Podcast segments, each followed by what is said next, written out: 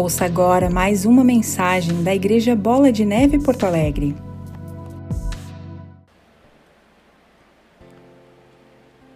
Pai Celestial, nós entramos em Tua Santa Presença reconhecendo a obra do Teu Filho amado Jesus e não por um protocolo, não por uma liturgia, mas como a única porta que nos dá o acesso verdadeiro ao Senhor. É a obra, é o sacrifício do Teu Filho na cruz do Calvário. Não queremos fazer isso de qualquer forma, mas queremos reconhecer que por esse caminho podemos andar e chegar com confiança no seu altar, para encontrarmos graça, misericórdia, socorro e ajuda no tempo oportuno. É o que nós fazemos nessa noite. Senhor, que a tua palavra venha com graça e autoridade. Espírito Santo nos conduz em toda a revelação do alto, em toda a verdade da tua presença que nos conduz e desfaz todo engano da nossa própria alma e do nosso próprio entendimento. Que o nosso coração e a nossa mente se rendam a ti, pela, pelo convencimento do teu amor, da tua graça e do teu perdão. Cerca-nos com os teus exércitos poderosos, todos que acompanham essa mensagem sejam visitados. Pai, que os teus anjos trabalhem em cada ambiente onde essa mensagem é ministrada pela plataforma, pelo culto online e aqui presencialmente. Nós invocamos o nome do Senhor Jesus Cristo de Nazaré, e no nome de Jesus seja repreendido todo mal e paralisado em toda dimensão, em toda forma oculta, em toda situação, seja cancelado todo ataque das trevas, que o muro de fogo ao nosso redor, que a chama do Espírito Santo nos conduza nessa revelação, que o sangue do Cordeiro venha sobre as nossas vidas como um selo que nos habilita a avançar e progredir em revelação, e assim eu coloco minha vida nas tuas mãos como um instrumento, que todos possamos aqui, Senhor, desfrutar da tua presença nesta mesa da Santa Ceia preparada, que possamos nos renovar, fala conosco, abre os céus, visita as nossas vidas e marca-nos, assim te agradecemos, em o nome de Jesus, pode aplaudir o Senhor que é bom. Abra sua Bíblia em Gênesis 2, verso 16. O título dessa mensagem é Não Morrereis.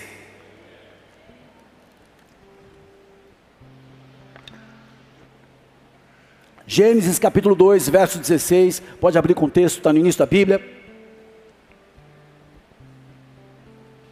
E ordenou o Senhor Deus ao homem, dizendo: Vou esperar vocês abrirem. Faz o barulhinho da espada aqui, ó. Pastor Daniel de Córdoba, seja muito bem-vindo. Vai ficar um tempinho com a gente aqui, podia até fazer um assado. Ele não come carne, você não come carne, né? Está comendo agora? Ah, fomos para Córdoba. Posso contar aqui essa passagem enquanto a galera se abre aqui? Fui para Córdoba, me recebeu com todo carinho. É uma cidade linda, conhecida como La Docta, La Docta, La Maestra, né? Que é uma cidade, muita universidade, muitos pensamentos ali, pensadores saíram de Córdoba. E vamos comer em Córdoba, né, meu? Estou no coração da Argentina. E aí, um restaurante com amor e carinho, que todos os nossos pastores sempre têm esse, esse protocolo de amor mesmo. A gente vai, senta, ele fala, é rabada. Aí vamos pedir uma porção de entrada, tal, não sei o quê, rabada. Falei, o que, que é rabada? Algo muito esquisito, vá, vá, tremendo. Eu como a bendita rabada, que era anel de lula, fruto do mar em Córdoba. O que aconteceu comigo? Fui retalhado eu não consegui pregar. E sabe qual era a única posição que passava a dor? Essa aqui, ó. Mas foi maravilhoso estar lá. E agora, em, se Deus quiser, em junho nós estaremos lá e queremos fazer uma barca. Vai começar aqui algo maravilhoso. Quem deseja, quem deseja que experimentar mais do espanhol, ser usado por Deus nos países latino-americanos, aprender mais espanhol? aguarde, na conferência a gente vai lançar um negócio aqui. E eu tenho no coração de começar o culto em espanhol aqui de tarde. Quem está comigo? Glória a Deus, sejam firmes na célula para gerar mais guerreiros, para a mesa de som não morrer, os atalaios, os zeladores, ninguém esgualepar, os intercessores, porque tem que ter intercessor que ora em espanhol. Não é misericórdia, misericórdia. Hã? Vamos voltar para o texto. E ordenou o Senhor Deus ao homem, dizendo: De toda árvore do jardim comerás livremente, mas da árvore da ciência do bem e do mal, dela não comerás, porque no dia em que dela comerdes, certamente morrerás. Morte, o fim da vida natural que resultou da queda em pecado.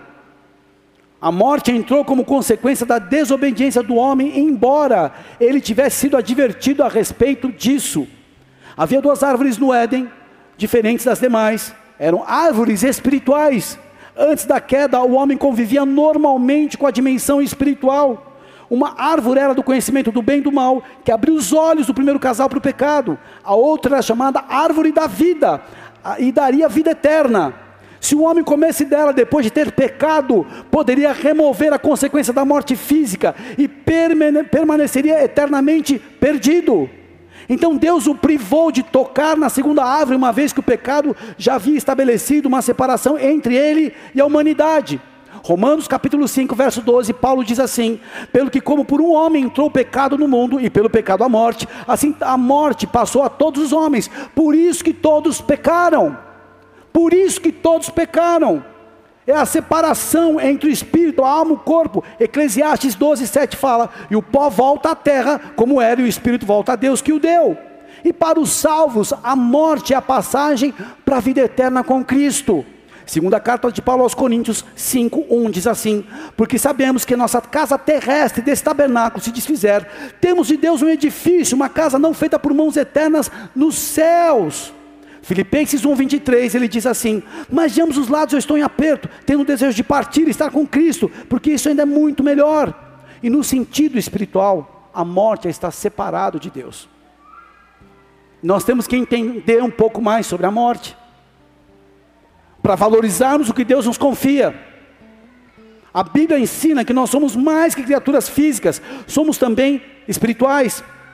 Para o homem, portanto, a morte física não significa o fim da existência, mas o fim da vida como nós conhecemos e a transição para uma outra dimensão, onde continua a nossa existência consciente. Olha que interessante, Jesus quando ele explica sobre isso, Mateus 13, 49, Mateus 13, 49, assim será na consumação dos séculos, virão os anjos e separarão os maus dentre os justos, e lançá-los-ão na fornalha de fogo, ali haverá pranto e ranger de dentes, Mateus 25, 41, então dirá também aos que estiverem à sua esquerda, apartai-vos de mim, malditos, para o fogo eterno, preparado para o diabo e seus anjos, Lucas 16, 26, no, no ensino do Lázaro e o rico, diz assim: além disso, está posto um grande abismo entre nós, de sorte que os que quiserem passar daqui para vós não poderiam, nem tampouco os de lá passar para cá. Falar da distinção entre o inferno e o céu.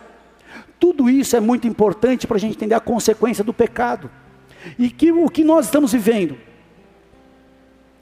O perigo do engano de achar que a segunda morte não existe. A vida separada de Deus. O fim Apocalipse 20, verso 6 diz assim: Bem-aventurado e santo aquele que tem parte na primeira ressurreição, sobre estes não tem o poder da segunda morte, mas serão sacerdotes de Deus e do Cristo e reinarão com ele mil anos. Só que no verso 14, a morte e o inferno, Apocalipse 20, 14, a morte e o inferno foram lançados no lago de fogo, esta é a segunda morte. A própria revelação de Apocalipse confirmando que há a segunda morte. A Bíblia fala da segunda morte, que é eterna, como a separação dos perdidos no inferno, permanentemente longe de Deus. O apóstolo Paulo fala da morte como inimigo. Primeira carta aos Coríntios 15, 26. Ora, o último inimigo que há de ser aniquilado é a morte. Paulo diz que este corpo mortal precisava se revestir como é imortal, uma estrutura que vai morrer e precisa se revestir daquilo que não pode morrer, a glória do próprio Senhor. E quando este corpo mortal se revestir com aquilo que é imortal, então acontecerá aquilo que diz as Escrituras Sagradas: a morte está destruída, a vitória é completa. Paulo, em 1 carta aos, 15, aos Coríntios 15, 55, ele fala: Onde está a morte, a sua vitória? Onde está a morte, o seu poder de ferir? Para aqueles que entenderam a diferença, para aqueles que não estão abrindo concessão para o pecado. Existe um outro caminho a não ser arrependimento? Não existe. Por isso que o reino dos céus só entra pela chave da confissão de pecado, arrependimento e uma mudança, que é um processo, a regeneração. Ninguém começa num culto, numa semana, num mês ou num ano. Uma mudança completa é um processo contínuo que depende da nossa vivência, da nossa dependência dele, na presença do Senhor todos os dias. O que dá a morte, o poder de ferir, é o pecado. E quanto mais pecado, mais essa morte tem domínio sobre mim. E o que, que a morte traz? O terror. Na pandemia, o que, que aconteceu? Foi liberado um espírito de medo e terror na, na terra. Quando vieram as notícias do norte da Itália, as cidades todas, os carros, de, os carros de, do exército levando os corpos idosos que morreram, que não sei o quê, e foi uma coisa maluca.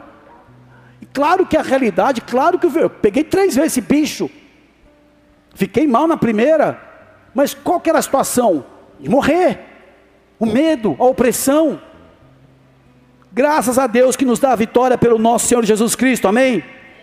E é por isso que nessa mensagem de Paulo confrontando a morte, ele fala em 1 carta aos Coríntios 15, 58, portanto, queridos irmãos, continuem fortes e firmes, continuem ocupados no trabalho do Senhor, pois você sabe que todo o seu esforço nesse trabalho sempre traz proveito, ou seja, não é vão. E quando eu peço, vai para a célula, pega o teu ministério, pega o teu cajado, é porque esse trabalho não é vão, porque eu vou fazer a diferença, eu vou responder luz onde é a morte, eu vou fazer a diferença e levar pessoas para a vida eterna. Pode aplaudir o Senhor. Eu não quero ninguém na segunda morte.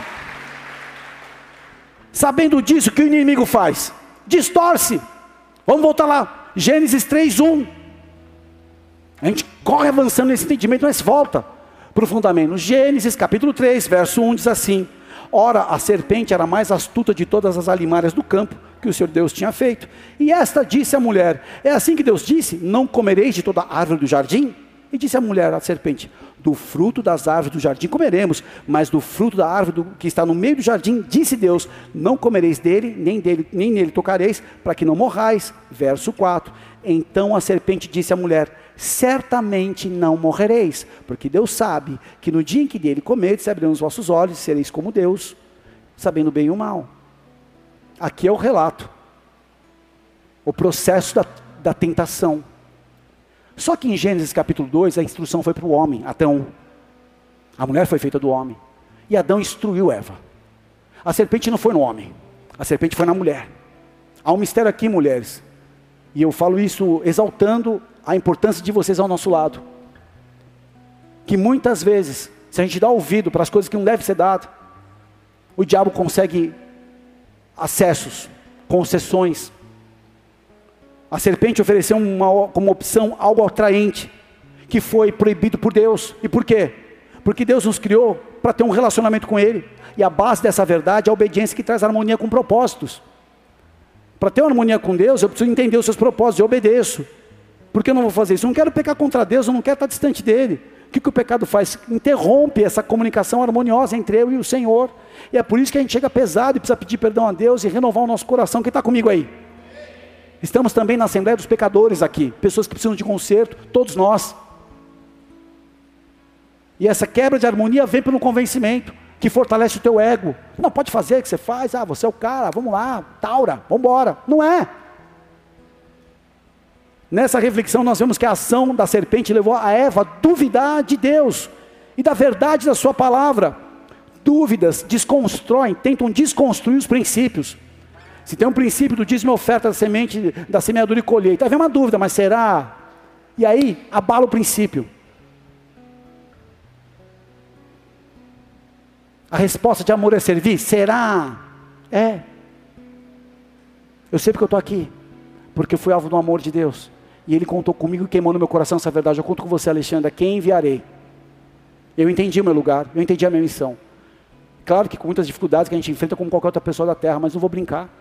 Não vou inventar um rio diferente do rio que Deus me chamou, porque a serpente tenta convencer. Tenta, de alguma maneira, desconstruir o princípio através de dúvida. Eu vi pessoas naufragarem no seu ministério com dúvidas, que não, que não conseguiram trazer a luz, não quiseram entender por causa do orgulho e se fecharam nisso e construíram um mundo paralelo. A ação foi descaracterizar a imagem de Deus no coração de Eva. Por que, que ele falou? A serpente fala: Deus disse que você vai morrer? Não, você não vai morrer. Porque Deus sabe que no dia que você provar, você vai ser como Deus. Ela desconstruiu o senhorio no coração de Eva. Ela tirou a paternidade no sentido, cara, ele, ele fez tudo, ele me criou. A viração do dia, Deus conversava com eles, desconstruiu isso do coração, através de dúvida. Dúvida é terrível tira o propósito das nossas vidas. Não morrereis, foi o argumento de Satanás ao enfraquecer a fé que Eva tinha em Deus. E assim fez com que ela acreditasse que não teria consequências, porque ela seria como Deus. O pecado, eles erraram.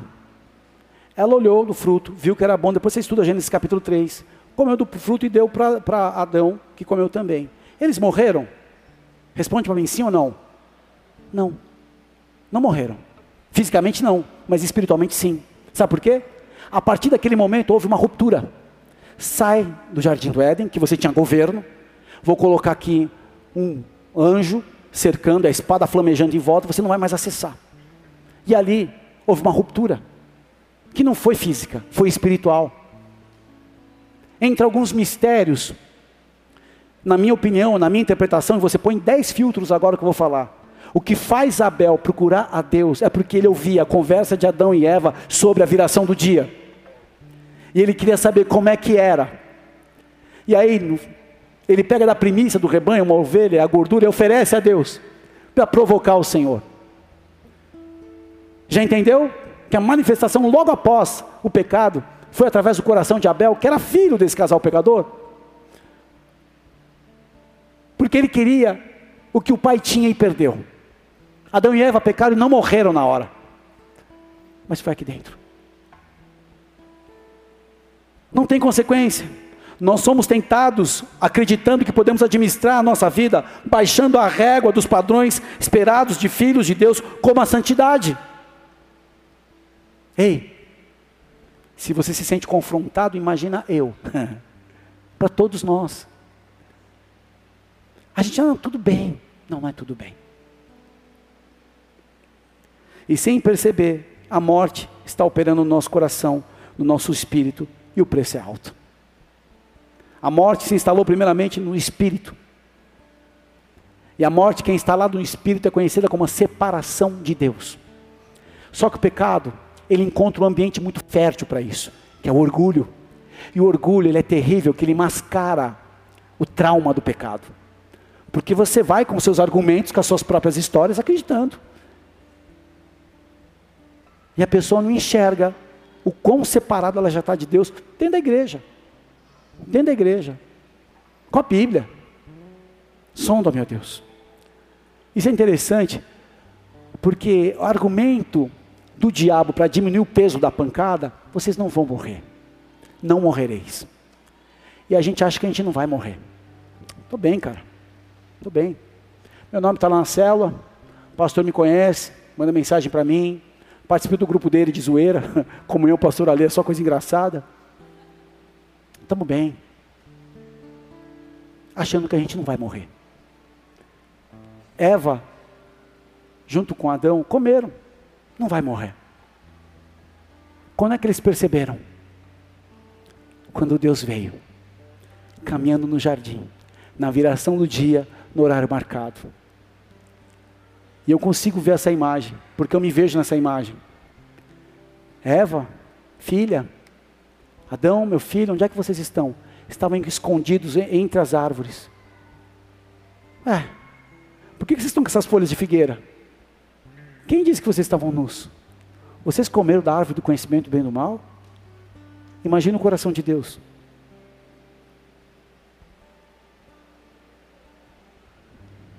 Eles não perceberam até a hora da presença de Deus. Mas por que você se escondeu?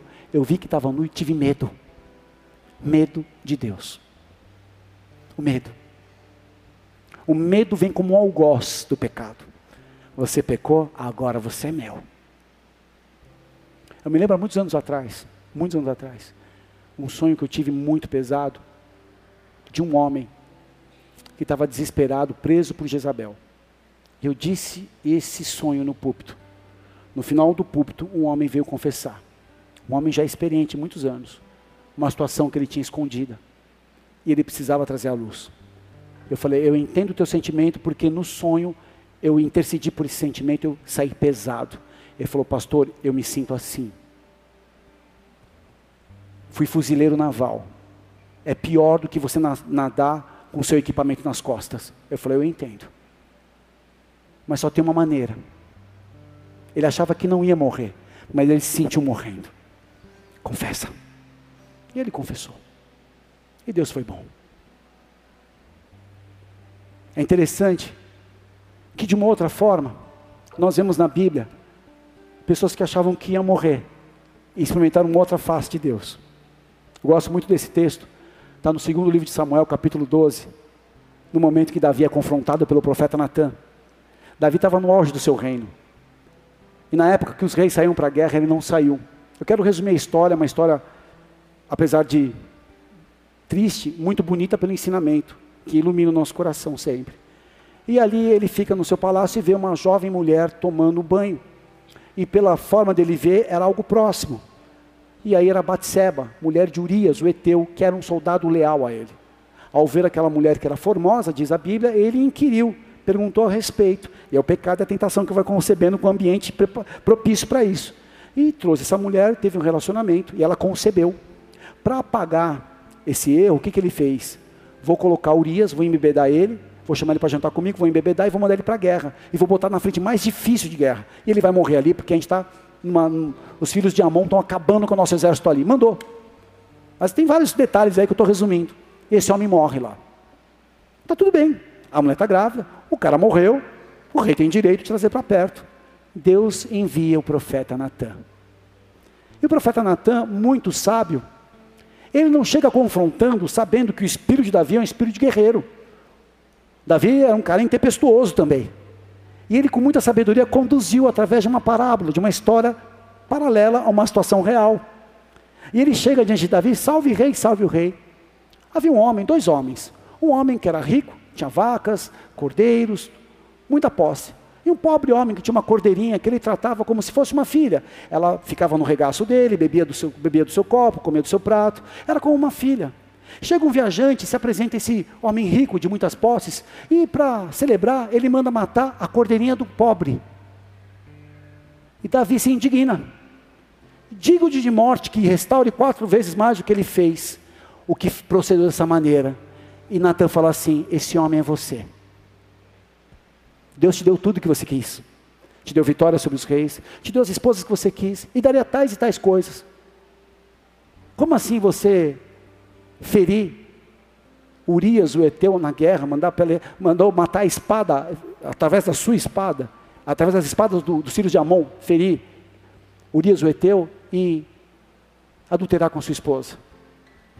Quando ele recebe esse choque, vamos ler aqui, porque amo essa história. Segundo livro de Samuel, capítulo 12, verso 9, está na tela, se você quiser abrir, põe na tela minha, minha, minha equipe especial. Segundo livro de Samuel, capítulo 12, verso 9. Por que, pois, desprezaste a palavra do Senhor, fazendo mal diante dos seus olhos? A Urias, o Eteu, feriste a espada, e a sua mulher tomaste por tua mulher. E a ele mataste com a espada dos filhos de Amon. Agora, pois, não se apartará a espada jamais da tua casa, por quanto me desprezaste, e tomaste a mulher de Urias, o Eteu, para que seja por tua mulher. Assim diz o Senhor: Eis que suscitarei da tua mesa, da tua, da tua mesma casa, o mal sobre ti, e tomarei tuas mulheres perante os teus olhos, e as darei ao teu próximo, o qual se deitará com as tuas mulheres perante este sol. Porque tu, tu fizeste um oculto, mas eu farei este negócio perante todo Israel e perante o sol.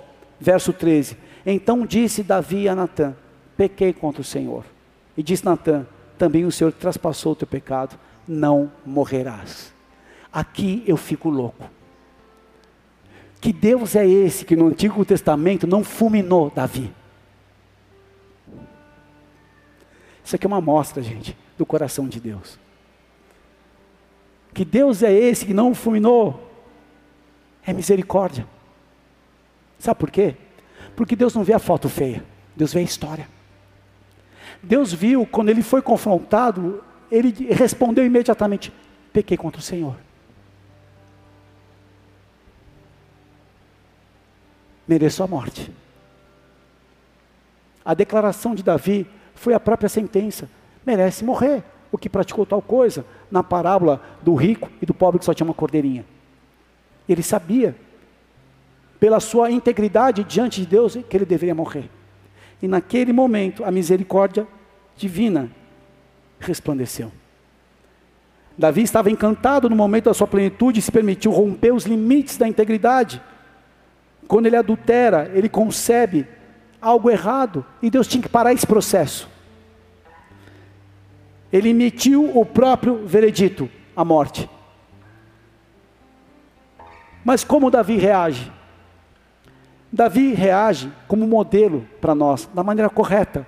Ele reagiu com humildade quando foi confrontado. Ele admitiu seu pecado. E ele buscou o perdão de Deus. Natan abriu o caminho para o arrependimento genuíno de Davi. Natan não matou ele como profeta. E é essa sensibilidade no espírito que a gente tem que ter. Eu me lembro de um treinamento profético que recebemos uma vez ali na cidade de Castro, de uma equipe que veio de São Paulo. E quando nós temos uma inspiração profética, não é chegar para atropelando uma pessoa, é, posso te compartilhar algo que eu tive um discernimento? Irmão, eu vi uma situação, testifica para você? Falou, poxa, testifica. Não, não testifica. Então tá bom, vou ficar na paz. Uma vez uma profeta desgovernada veio falar para mim no final da casa de Davi umas bobagens. E eu fiquei muito de cara, porque aquilo não trouxe paz. Chamei o Davi Silva, da casa de Davi. Falei, Davi, aconteceu isso, isso, isso. Ele falou, Alê, deixa eu falar uma coisa. Quando o profeta libera algo, é uma chave que já estava dentro do teu coração que ele está girando. Então, se não está testificando, coloca diante de Deus. Está tudo bem.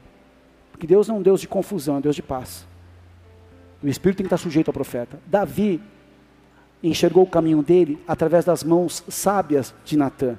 Ele abre o caminho no coração de Davi para um genuíno arrependimento, porque ele reconhece o seu erro e ele teve que enfrentar as consequências gravíssimas.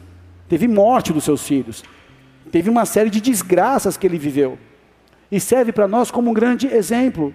Algumas vezes situações ocorrem que acreditamos não ter mais condições e é nesse exato momento que Deus revela a sua face de misericórdia. Davi, você não vai morrer. É interessante que Jesus, no seu ministério, ele marcou inúmeras vidas. Eu estou seguindo aqui no outro campo de revelação. Nós podemos ver uma situação especial que Jesus confronta a morte. É quando a morte já tinha vencido uma parte do jogo. Havia um lugar que Jesus valorizava muito, uma casa na aldeia de Betânia, onde morava Marta, Lázaro e Maria. Três irmãos eram muito próximos de Jesus. E é claramente isso notado quando Lázaro morre. Quando vem uma crise, nós vemos como essa família tinha intimidade com Jesus. Quando manda um recado, ó, teu amigo está mal, vem. Jesus demora um tempo. Mas ele sabia que o Pai seria glorificado. Mas nós não. Marta e Maria também não. E o desespero toma conta. E nós podemos observar acerca da morte, que ela deve ser vista como algo não pertencendo ao plano original de Deus. A morte nunca esteve no plano original de Deus, foi o pecado que trouxe a morte. A morte é violenta, ela é triste, ela é dolorosa e não reflete o desejo inicial do que o Senhor tinha para o homem. E ao expressar sua frustração quando Jesus chega em Betânia, nesse lugar, Maria e Marta, nós aprendemos uma lição poderosa. João capítulo 11, verso 20. Vamos lá. Marta, quando soube que vinha Jesus, saiu ao seu encontro. Maria, porém, ficou sentada em casa. Verso 21, disse, pois Marta Jesus: Senhor, se estiveras aqui, não teria morrido meu irmão. Mas também sei que, mesmo agora, tudo quanto pedides a Deus, Deus te concederá. E declarou-lhe Jesus: Teu irmão há de ressurgir. Eu sei, replicou Marta, ele há de ressurgir na ressurreição do último dia. E disse-lhe Jesus: Eu sou a ressurreição e a vida. Quem crê em mim, ainda que morra, viverá. E todo que vive crê em mim, não morrerá eternamente. Crê nisso. Verso 27, sim, Senhor, respondeu ela, eu creio que tu és o Cristo, o Filho de Deus, que devia vir ao mundo. Naquele momento ele extrai algo daquela mulher, uma palavra de fé. A morte de Lázaro foi uma oportunidade de demonstrar o seu poder sobre a morte, impactar as pessoas que, para que crescem nele. Aquele que crê não morrerá eternamente. Aqui foi uma mostra do que viria à frente a ressurreição e a vitória sobre a morte. Aquele que crê não morrerá. Nós vimos a serpente enganando Eva, não morrereis. Nós vemos um homem se condenando à morte e Deus respondendo com a sua misericórdia. E agora nós vemos o próprio Senhor vencendo a morte. Mas a condição é uma condição específica. Quem crê em mim quem crê em mim. Aí você vai dizer, pastor Ale, eu creio e perdi pessoas muito importantes. Eu respeito, eu compreendo, mas a sua linha de existência é só terrena? Eu quero fazer um exercício com você. A tua linha de existência não é só isso aqui. A tua linha de existência é isso aqui, ó. Sobe para uma dimensão de novos céus, novas terras, algo maravilhoso que não compete, não chegou ao coração do homem, ele não ouviu, não viu, são as coisas reservadas para aqueles que creem. Se você crê, ainda que você morra, você vai viver coisas sobrenaturais, porque a ressurreição pertence ao Senhor. Pode aplaudir aquele que é santo. Você vai ter que confrontar as mortes no teu coração e pedir poder de ressurreição. Reconheceu que Jesus podia triunfar, E nesse texto nós vemos o que acontece. Quando se apresenta Maria, ela chora, diz a mesma coisa. Se você tivesse aqui, Jesus, meu, filho, meu, irmão teria morrido. Jesus nem responde, fala: onde é que vocês colocaram? Onde é que vocês colocaram ele?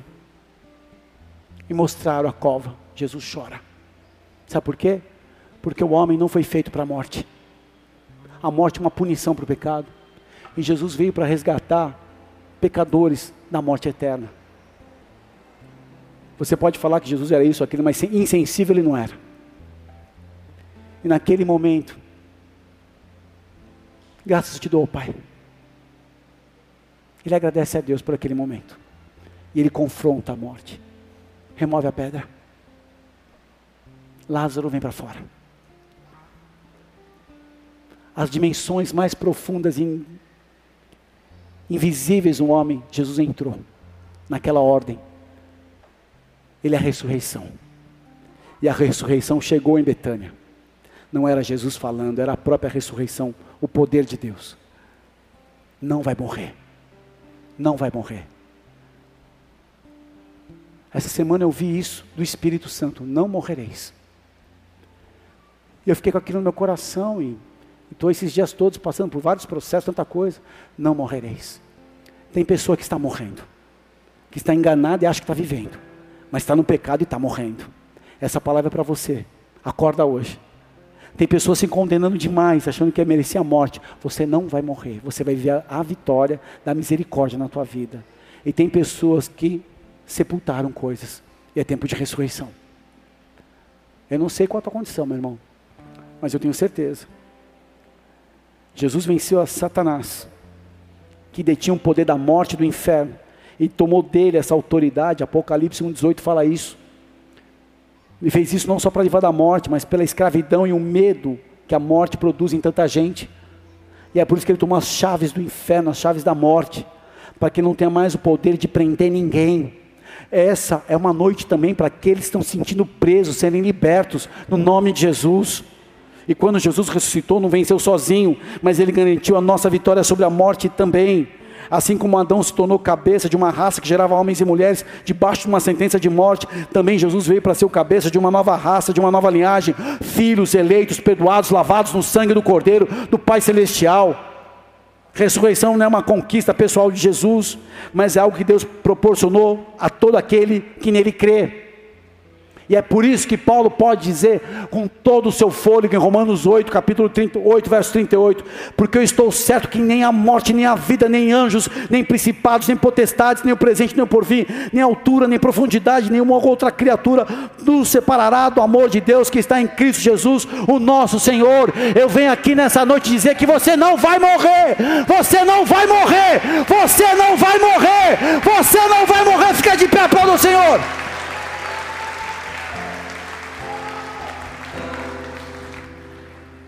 Existem pessoas que estão com seus sonhos enterrados, mortos. Existem pessoas que estão com sua chamada morta.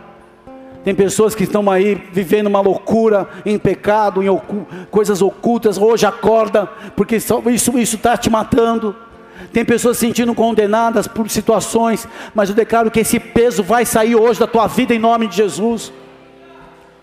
Existem pessoas que estão lutando dentro de si com coisas que foram sepultadas. Queridos, a morte física a gente vai enfrentar todos nós se não formos arrebatados. E para isso, sim, há poder de ressurreição? Há, e nós oramos. Mas eu sei que eu tenho um prazo, a minha vida aqui tem um prazo de validade, a sua também. Como nós vamos nos comportar com isso? Nós estamos na mesa do Senhor. Nós estamos na mesa do Senhor. Eu quero terminar de pé no meu chamado, não por orgulho, na dependência de Deus. E eu preciso. Eu preciso de poder de ressurreição diariamente na minha vida. Você precisa. Talvez você está num ato de desobediência. Peça perdão. Confesse seus pecados. Permita que o céu se abra na tua vida hoje. Talvez você está aqui hoje com uma vida paralela. Há anos debaixo de uma mentira enganando a quem? Para no dia final você ouvir de Jesus assim: Não te conheço você que pratica iniquidade. O que é iniquidade? A raiz do pecado. Tudo que distorce a verdade é a, a virtude de andar em harmonia com Deus. E você disfarça com religiosidade, disfarça com ministério, disfarça com espiritualidade. Está cego, está morrendo. As coisas não acontecem. Pecado é um senhor que exige cada vez mais sacrifício. Mas o preço dele é a morte. E não é uma morte fulminante, é uma morte você não percebe. Para que no dia final não te conheça você que pratica iniquidade. Se arrependa. Feche os teus olhos. Talvez você já é uma pessoa que conhece a Jesus, mas hoje ficou latente essa morte aí.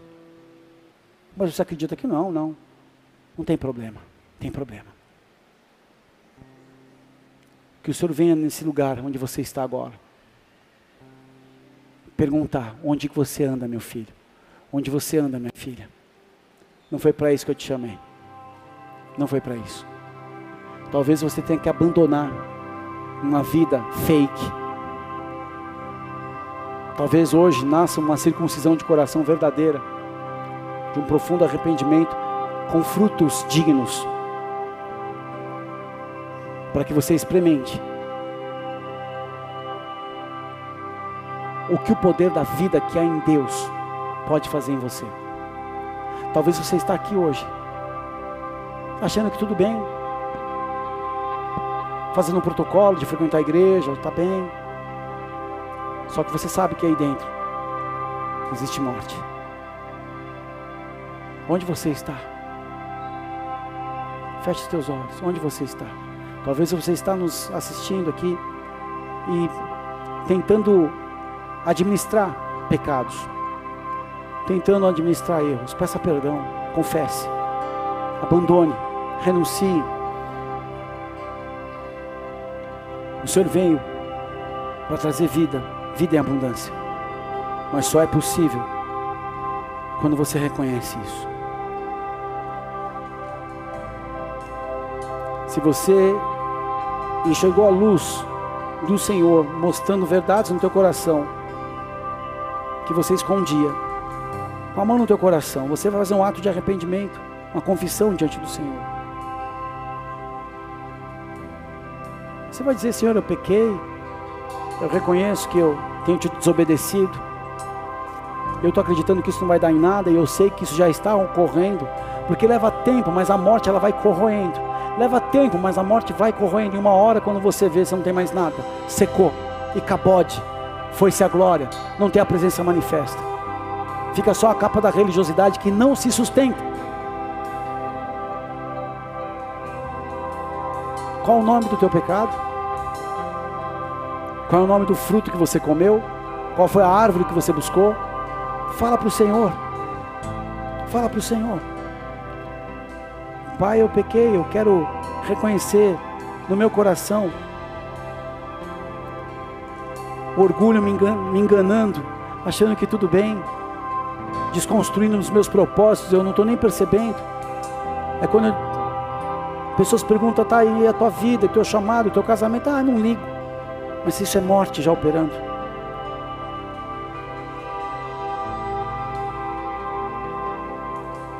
Se você sente isso, os teus olhos fechados, repita assim comigo: Senhor, Senhor, hoje, hoje eu reconheci, eu reconheço que existe morte que existe morte dentro de mim. dentro de mim. Pecados, Pecados, situações situações que estão me enganando que estão me enganando e ao mesmo tempo me matando. e ao mesmo tempo me matando. Eu peço perdão. Eu quero confessar Eu quero confessar diante da tua presença diante da tua presença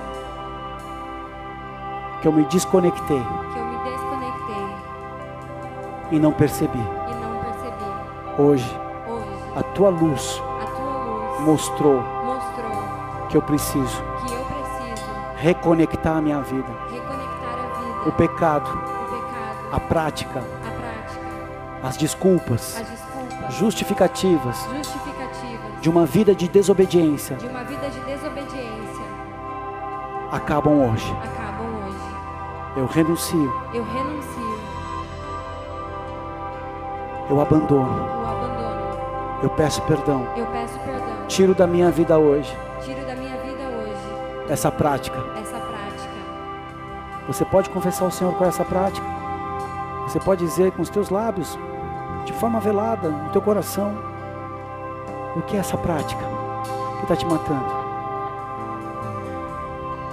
Peça perdão. Peça perdão, perdão, Senhor. Perdão, Senhor. Vai me intoxicando, perdão, Senhor. Vai trazendo peso, perdão, Senhor. Vai me trazendo indisposição, perdão, Senhor. Meu coração entristece, eu peço perdão.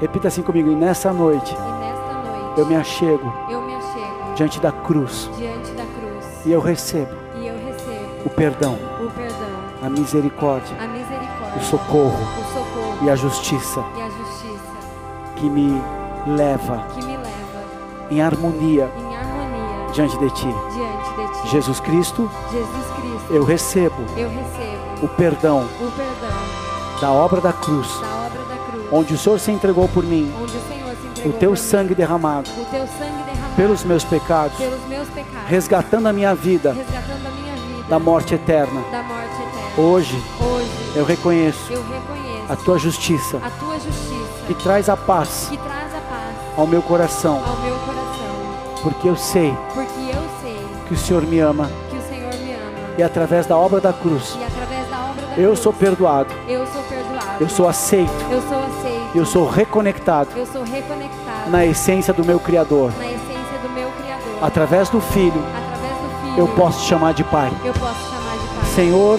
Senhor, eis-me aqui agora. eis-me aqui agora. Eu entrego a minha vida Entrego a minha vida nas tuas mãos nas tuas mãos e toda a área e toda a área que estava morta, que estava morta, que estava apodrecendo, que estava apodrecendo. eu peço agora, Eu peço agora, intervém intervém com o teu poder o teu poder de ressurreição. de ressurreição. Eu não morrerei, Eu não morrerei. eu não morrerei. Eu não morrerei. Os meus sonhos não morrerão, Os teus planos não morrerão, Os teus planos não morrerão. os teus propósitos não morrerão. Propósitos. Nessa noite, eu me rendo, eu me rendo. eu me entrego a ti, Eu me ti. eu me assento Eu me aceito na mesa na mesa. onde a tua misericórdia a tua misericórdia e a tua graça e a tua graça me carregaram. me carregaram. E eu posso E eu posso olhar para ti olhar para ti como um filho como um filho perdoado, perdoado, lavado lavado e aceito e aceito no teu grande amor. grande amor. A minha vida a minha vida eu coloco nas tuas mãos eu e eu abandono agora eu abandono agora todo diálogo, todo diálogo, toda sentença, toda sentença, toda acusação, toda acusação, toda justificativa toda justificativa que estavam sobre a minha vida. Eu tiro agora, Eu rejeito, eu renego, e eu lanço para fora da minha vida, em nome de. Jesus. Eu me revisto da sua graça, das vestes de filho, da tua presença. Espírito Santo, Espírito enche Santo, meu coração enche o meu do teu coração, renovo, do teu da tua renovo, graça, da tua do teu graça, poder. do teu poder. Me reconecto agora à tua tua palavra e me assento na tua presença. Tua presença. Recebo de ti Recebo de ti o perdão e o amor, o perdão e a o graça e a amor, misericórdia a graça e a misericórdia e o renovo que há em ti. há em Em ti. nome de Jesus. Em nome de Jesus. Pode aplaudir o Senhor, adorar o que Ele é santo. Vamos adorar.